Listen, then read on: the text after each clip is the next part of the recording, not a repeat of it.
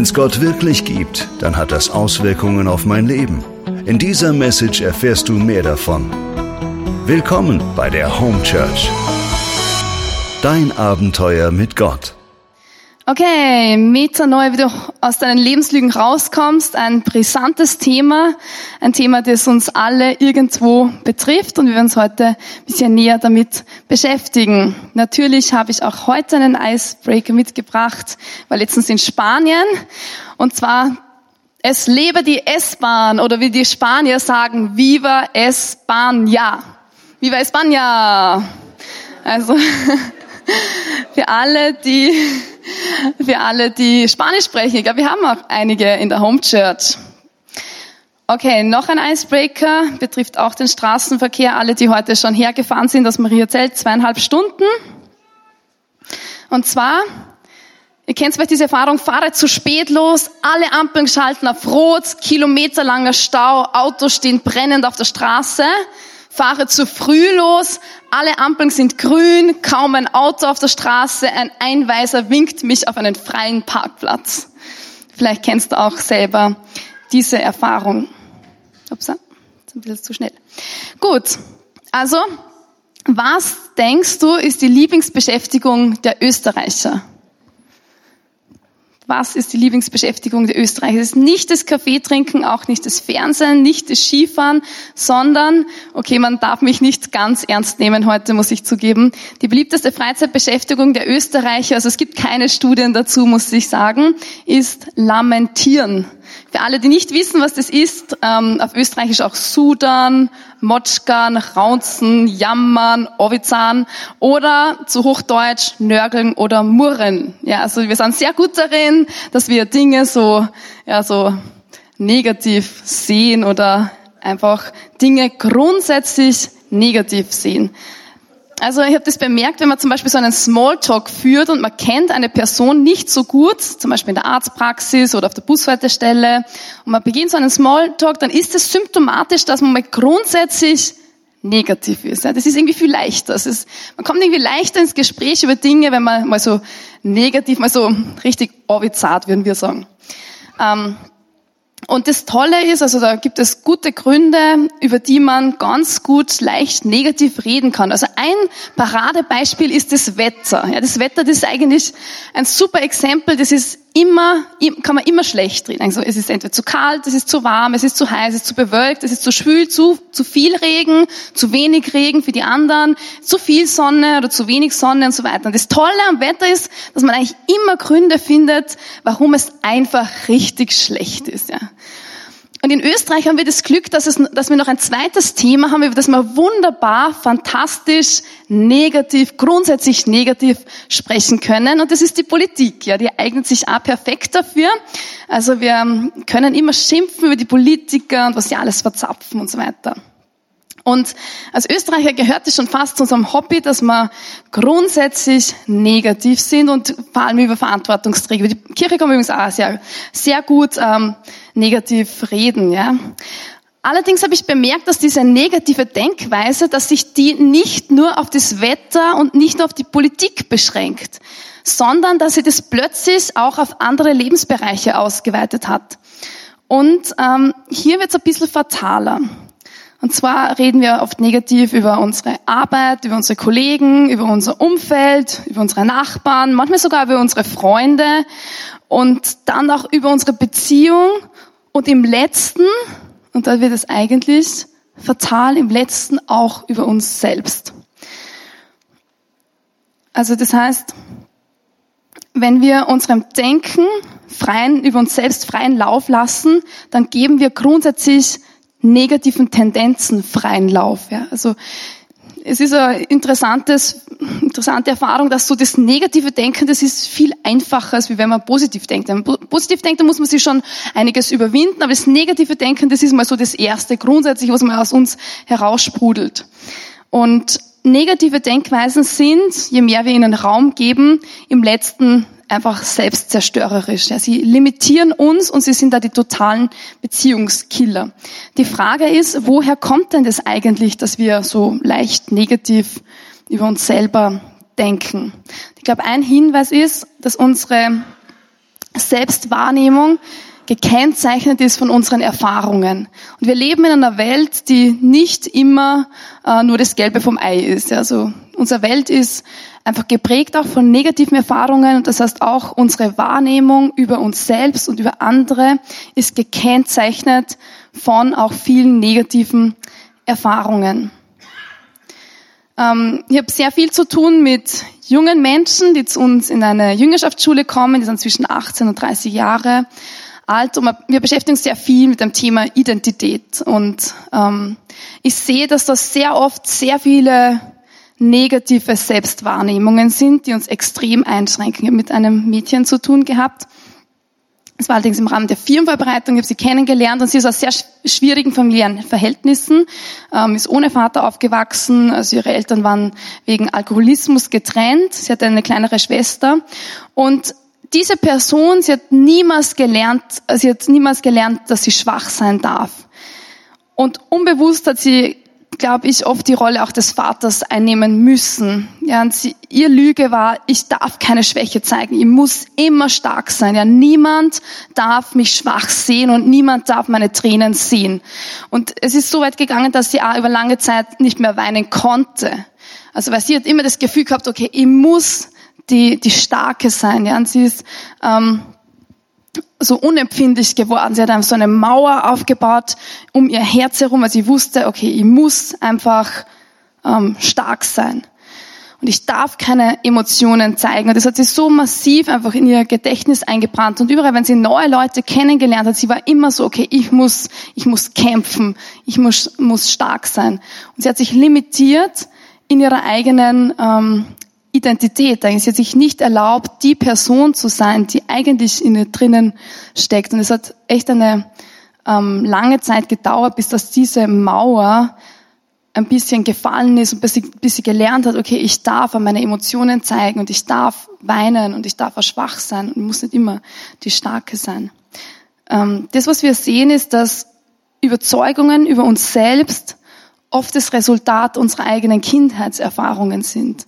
Das heißt, wir lernen als Kind einfach gewisse Dinge und denken, so funktioniert das Leben. Und erst mit, wenn wir uns quasi, ja, wenn wir erwachsen werden und andere kennenlernen oder andere Dinge kennenlernen, dann merken, okay, das ist eigentlich gar nicht das, was, wie die Welt eigentlich funktioniert oder was das Normale ist oder was meinem Wesen entspricht.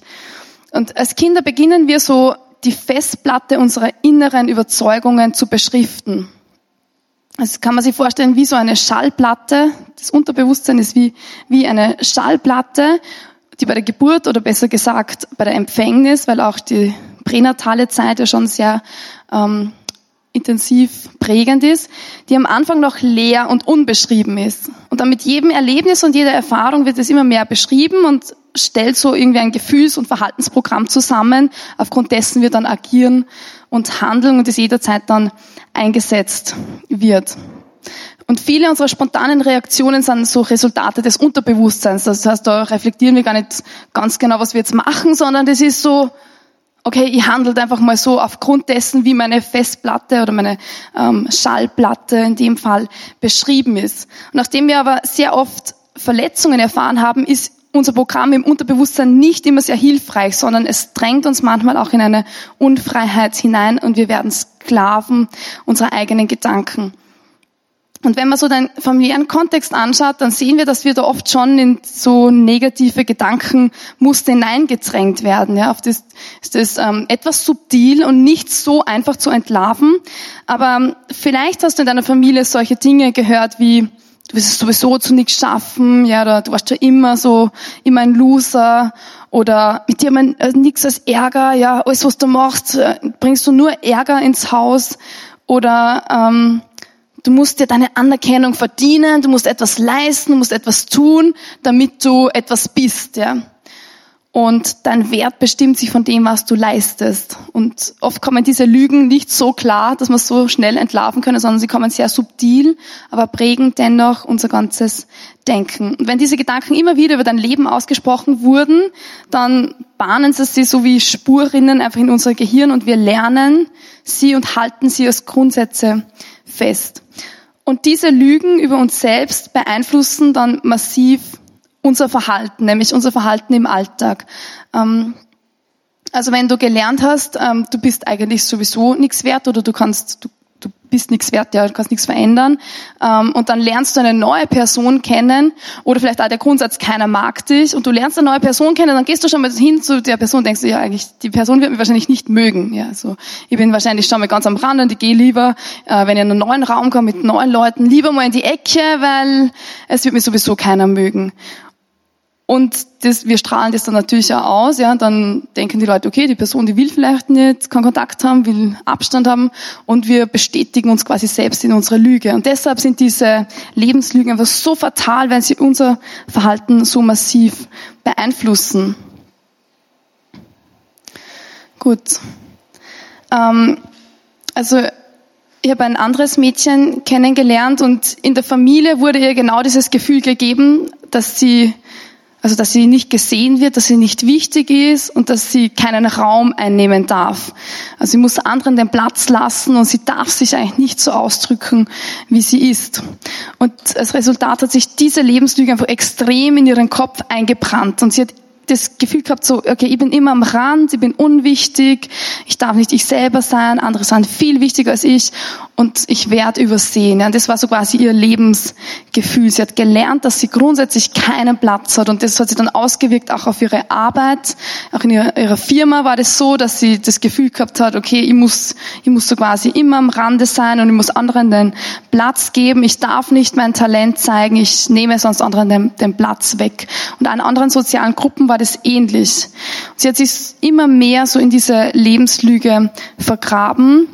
Ähm, dass sie niemand sieht. Der ganze Alltag war bestimmt von der Lebenslüge. Über ihrem Leben stand quasi in riesigen Lettern, ich bin nicht wichtig.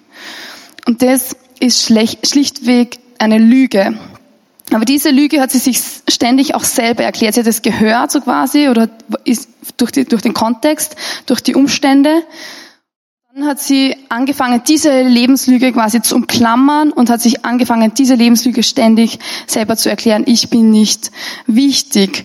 Und sie hat gar nicht bemerkt, dass alles davon bestimmt war. Also, ähm, sie war immer am Rand, wenn irgendwie eine Gruppe war, sie hat sich nie in die Mitte gesetzt, weil das wäre viel zu prominent gewesen, immer am Rand, immer zu spät kommen. Ähm, und ihr ganzes Leben war geprägt eigentlich ohne dass sie bemerkt hat, wie sehr sie sich selber limitiert. Und ähnlich ist es auch mit anderen Lebenslügen. Ja, wir, wir nehmen sie und dann erklären wir sie uns selber und verankern sie uns so tief und wiederholen sie regelmäßig. Und diese Lebenslügen beeinflussen nicht nur die großen Entscheidungen, sondern auch die ganz kleinen Verhaltensweisen im Alltag, ohne dass wir das bemerken. Und das ist das Problem. Wir bemerken gar nicht, dass wir bestimmt sind von einer Lebenslüge. Es gibt allerdings so Situationen, da wird es so, da ploppt es ein bisschen auf und da wird es ein bisschen sichtbar. Und das möchte ich kurz erklären, weil das ist nämlich der erste Schritt, wie wir mit Lebenslügen gut umgehen können, damit sie uns nicht mehr bestimmen. Es gibt nämlich sogenannte Trigger. Es gibt Trigger, die unangemessene Reaktionen und Emotionen auslösen. Ja? Also ein kleines Beispiel, zum Beispiel, er kommt nach Hause, ähm, sie ist, ist auch irgendwie zu Hause in der Küche und er, er legt sich auf die Couch und sagt so, hey du, Schatzi, könntest du mir ein Bier bringen? Ja? Und sie hat einen totalen Gefühlsausbruch, explodiert und sagt, bedienen soll ich dich auch noch? Ja, ich laufe eh schon die ganze Zeit herum und du rührst überhaupt keinen Finger. Ja. Und das ist ein ein typisches Beispiel für einen Trigger. So quasi diese Frage, hey, könntest du mir kurz ein Bier bringen? Das war ein totaler Trigger für sie. Also der Trigger ist quasi einfach eine Bitte. Und die Anklage, die sie gegen ihn hat, ist, du siehst überhaupt nicht, was ich eigentlich alles leiste. Das Gefühl ist einfach Wut, ja, ihr platzt der Kragen. Und die Lüge dahinter ist, ich werde nicht gesehen. Ich werde nicht gesehen in dem, was ich tue und was ich wert bin. Und sie hätte natürlich einfach eine alternative Antwort geben können. Sie hätte einfach sagen können, bitte hol dir selber eins. Ich bin halt leider schon sehr fertig, weil ich einfach sehr viel gearbeitet habe. Das wäre so eine angemessene Antwort in der Situation. Aber in dem Fall war das so quasi ein, ein Trigger. Oder eine andere kann sein, dass jemand explodiert und sagt, warum hast du den Müll schon wieder nicht ausgeräumt? Ich habe dir das schon so oft gesagt und du ignorierst mich einfach. Du machst das absichtlich. Ja? Und da steckt auch zum Beispiel dahinter, dass man sagt, okay, die Anklage ist, du tust nie, was ich dir sage. Das Gefühl ist eine Wut oder vielleicht eine Hilflosigkeit. Die Lüge ist, ich kann nichts bewirken, ja, ich bin nicht wert, dass ich gehört werde. Und man gibt aber das, der anderen Person dann das Gefühl, ich schuldige dich an, weil ich bin nicht gehört oder ich bin nicht wert, gehört zu werden. Und manchmal ist einfach nur der Tonfall schon, macht schon ziemlich viele Unterschiede, ja, wenn man einfach sagt, warum hast du eigentlich den Müll noch nicht runtergetragen, ja? Also man ändert einfach die Tonlage, dann verändert es auch sehr viel an der Situation. Ich habe äh, letztens eine Person gefragt, so, ja, wann hast du das letzte Mal Urlaub gehabt? Und die Person bricht in Tränen aus und ähm, erzählt mir, dass sie völlig überarbeitet ist und überhaupt keine Aussicht hat irgendwie auf Erholung. Ja? Und habe bemerkt, dass die Frage einfach nur so, hey, wann was, warst du das letzte Mal auf Urlaub, dass das in ihr etwas getriggert hat, eine Emotion, ähm, die einen tieferen Hintergrund quasi hatte. Also was ist so ein Trigger? Das ist ein englisches Wort und steht für Auslöser. Und so ein Trigger ist etwas, wenn wir in einer Situation ähm, aus einer emotionalen Verletzung heraus reagieren. Also das, was wir fühlen, sehen und hören, hat oft gar nichts mit dem Thema zu tun, mit dem wir konfrontiert werden, sondern es sind Verletzungen aus der Vergangenheit, die plötzlich aktiviert werden durch so einen Trigger. Und Menschen rundherum haben dann gar nicht auf das Verständnis, warum wir jetzt so reagieren, weil es der Situation an sich eigentlich gar nicht entspricht. Und das ist ein, ein klarer Hinweis auf so eine Lebenslüge, auf so ein tiefer liegendes Thema, ähm, äh, schwirrt etwas im Hintergrund, da verbirgt sich etwas. Und wenn so ein Trigger aktiviert wird, dann kann der uns extrem massiv einschränken. Also das heißt, er löst Stress aus, negative Gefühlsstürme und, und erschwert unsere Beziehung. Ein Trigger besteht grundsätzlich aus einem Gedanken, ja, ich fühle mich nicht gesehen, ähm, ich bin unpassend, ich bin handlungsunfähig, ich bin schwach, ich kann nichts tun und so weiter. Also einer, ein Trigger besteht aus einem Gedanken und aus einer Emotion, ja, Wut, Traurigkeit, Schuld, Scham oder Angst. Und je größer die Menge der Emotionen ist, die sie mit dem, ähm, mit dem Gedanken verbinden, umso größer ist natürlich der Impact dieses Triggers. Diese Trigger wirken dann manchmal auch wie Dominos. Ähm, wenn einer aktiviert wird, dann folgen dann viele weitere und erschweren uns sehr in, unserer, in unserem Alltag. Also das Problem bei Triggern ist, sie evozieren in der Situation eine unangemessene Emotion. Du kannst dich mal selber beobachten, ja, wo, wo kommen Gefühle hoch, in welchen Situationen kommen so Gefühle hoch, die der Situation eigentlich überhaupt nicht entsprechen. Das ist ein guter Hinweis, da ist ein Trigger und dahinter ist wahrscheinlich irgendwo eine Lebenslüge. Und wie man sich vorstellen kann, sind solche unangemessenen Reaktionen natürlich eine totale Beziehungskiller. Ja. Wenn wir unser emotionales Leben verstehen, lernen und bewusst damit umgehen, dann erhöhen wir gleichzeitig auch die Fähigkeit, dass wir wirklich gute Beziehungen leben können. Gut, die Frage ist, wie kannst du mit so einem Trigger umgehen? Das erste ist mal das Entlarven. Also das ist schon mal der erste Schritt und das ist oft sehr schmerzhaft, ja, weil man mit sich selber konfrontiert ist und merkt, wow, das ist wie ein Spiegel, den man sich vorhält, da geht es eigentlich um mich. Also erlaube Gott, dass er solche Trigger in deinem Leben aufzeigt. Das ist der erste Schritt im Entlarven einer Lebenslüge und einer tiefsten Überzeugung. Und dann achte darauf, dass du solche Glaubenssätze nicht über dir selber aussprichst. Also wenn du zum Beispiel sagst, na, ich bin immer zu blöd oder ich bringe sowieso überhaupt nichts auf die Reihe, dann sprichst du eine Lüge ständig aus über dir selbst. Solche Lebenslügen werden dann nämlich zu Wiederholungsschleifen und limitieren uns in unserem Potenzial. Sie graben sich tief in das Gedächtnis ein. Das ist wie so ein Trampelpfad, ja, wenn man so einen Trampelpfad quasi im Garten hat. Ähm, also stell dir vor, man hat einen wunderschönen Weg angelegt im Garten mit grauen, schönen Kieselsteinen. Und da gibt's allerdings so einen kürzeren Weg. Und dann denkt man sich, ah, da könnte so direkt über die Wiese gehen, das geht irgendwie schneller. Und dann machst du das vielleicht einmal, weil du einfach in Eile bist und du gehst so über die Wiese. Aber dann machst du das immer öfters und du gehst eigentlich nicht mehr über den schönen Weg, sondern du gehst über den ähm, über die Wiese zum Beispiel. Und wenn du das immer wieder machst, dann wird quasi der die Abkürzung und der Weg, den du einmal wählst, plötzlich zu dem normalen Weg. Das Gras verschwindet und man nennt es einen Trampelpfad. Und in unserem Gehirn funktioniert das genauso. Ja, wenn wir ständig einem Gedanken den Weg freiräumen und einer Lüge, eine Lüge ständig bestärken, dann wird es plötzlich der normale Weg und wir stärken die Bahn des Gedankenimpulses. Und das ist dann fatal, weil es so quasi nachher so zum Soundtrack unseres Lebens wird. Ja, wir limitieren uns massiv und nehmen uns das Potenzial weg, das eigentlich in uns drinnen steckt. Johannes 10,10, 10, sehr bekannte Bibelstelle, ich liebe sie. Der erste Teil ist etwas hart. Der erste Teil heißt, der Dieb kommt nur, um zu stehlen, zu schlachten und zu vernichten. Ich aber bin gekommen, damit sie das Leben haben und es in Fülle haben. Also das heißt, der Widersacher, er kommt, um dir zu erklären, ähm, um dir die Lüge eigentlich in, ähm, zu erklären und zu sagen, hey, du kannst eigentlich sowieso nichts und so weiter. Aber Gott, er ist gekommen, damit wir das Leben haben und es in Fülle haben. Und das ist der Traum Gottes für dein Leben. Und deshalb ändere den Soundtrack deines Lebens. Ja, also überleg, was ist der Soundtrack deines Lebens? Gibt es so diese unterschwellige, nörgelnde Lüge, also dieses grundsätzlich negativ, wie wir am Anfang gehört haben, das dein Soundtrack im Leben ist der Grundton deines Lebens? Oder hast du einen positiven Soundtrack, der sagt, hey, Gott träumt sehr groß von dir?